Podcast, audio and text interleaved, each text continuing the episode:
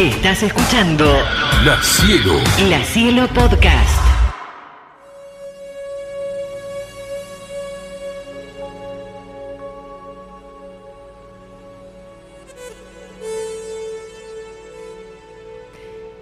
Imagínese usted un pueblo muy pequeño, donde hay una señora vieja que tiene dos hijos, uno de 17 y una hija de 14. Está sirviéndoles el desayuno y tiene una expresión de preocupación. Los hijos le preguntan qué le pasa y ella les responde, no sé, pero amanecí con el presentimiento de que algo muy grave va a sucederle a este pueblo. El hijo se va a jugar al billar y en el momento en que va a tirar una carambola sencillísima, el otro jugador le dice, te apuesto un peso a que no la haces. Todos se ríen, él se ríe, tira la carambola y no la hace. Paga su peso y todos le preguntan qué pasó, si era una carambola sencilla. Y él contesta, es cierto. Pero me ha quedado la preocupación de una cosa que me dijo mi madre esta mañana sobre algo grave que va a suceder a este pueblo.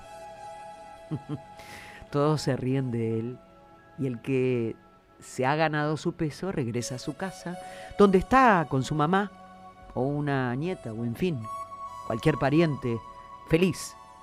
Con su peso dice y comenta, le gané este peso a Damaso en la forma más sencilla porque es un tonto. ¿Y por qué es un tonto? Le preguntan.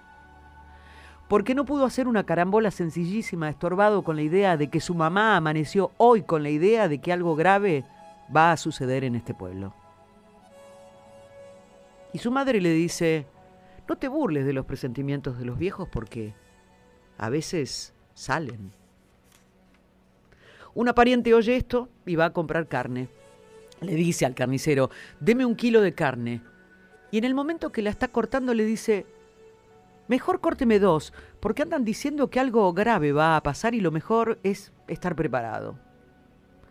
El carnicero despacha su carne y cuando llega otra señora a comprar su kilo de carne le dice, mejor lleve dos, porque hasta aquí llega la gente diciendo que algo muy grave va a pasar y se están preparando y comprando cosas. Entonces la vieja responde, tengo varios hijos, mejor deme cuatro kilos. Se lleva los cuatro kilos y para no hacer largo el cuento diré que el carnicero en media hora agota la carne, mata a otra vaca, se vende toda y se va esparciendo el rumor. Llega el momento en que todo el mundo en el pueblo está esperando que pase algo. Se paralizan las actividades y de pronto a las dos de la tarde alguien dice, ¿Se ha dado cuenta del calor que está haciendo? Pero si en este pueblo siempre ha hecho calor. Tanto calor que es pueblo donde los músicos tenían instrumentos remendados con brea y tocaban siempre a la sombra porque si tocaban al sol se le caían a pedazos. Sin embargo, dice uno, a esta hora nunca ha hecho tanto calor. Pero a las dos de la tarde es cuando hace más calor, le responde otro. Sí, pero no tanto calor como ahora. Al pueblo, al pueblo desierto, a la plaza desierta, baja de pronto un pajarito y se corre la voz. ¡Hay un pajarito en la plaza! Y viene todo el mundo espantado a ver el pajarito. Pero, señores, siempre ha habido pajaritos que bajan. Sí, pero nunca hasta ahora. Llega un momento de tal tensión para los habitantes del pueblo que todos están desesperados por irse y no tienen el valor de hacerlo. Yo sí soy muy macho, grita una. Yo me voy. Agarra sus muelos, sus hijos, sus animales, los mete en una carreta y atraviesa la calle central donde el, todo el pueblo lo ve.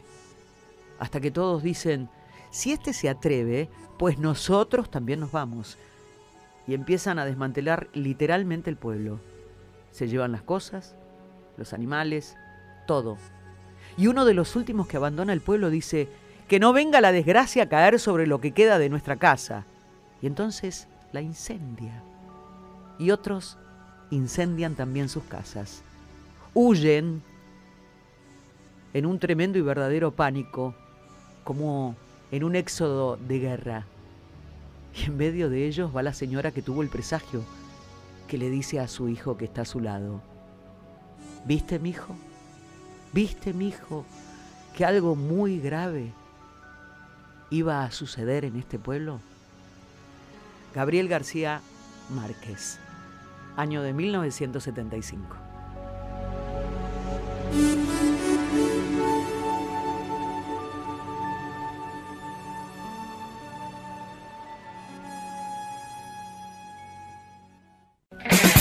La Cielo, La Cielo.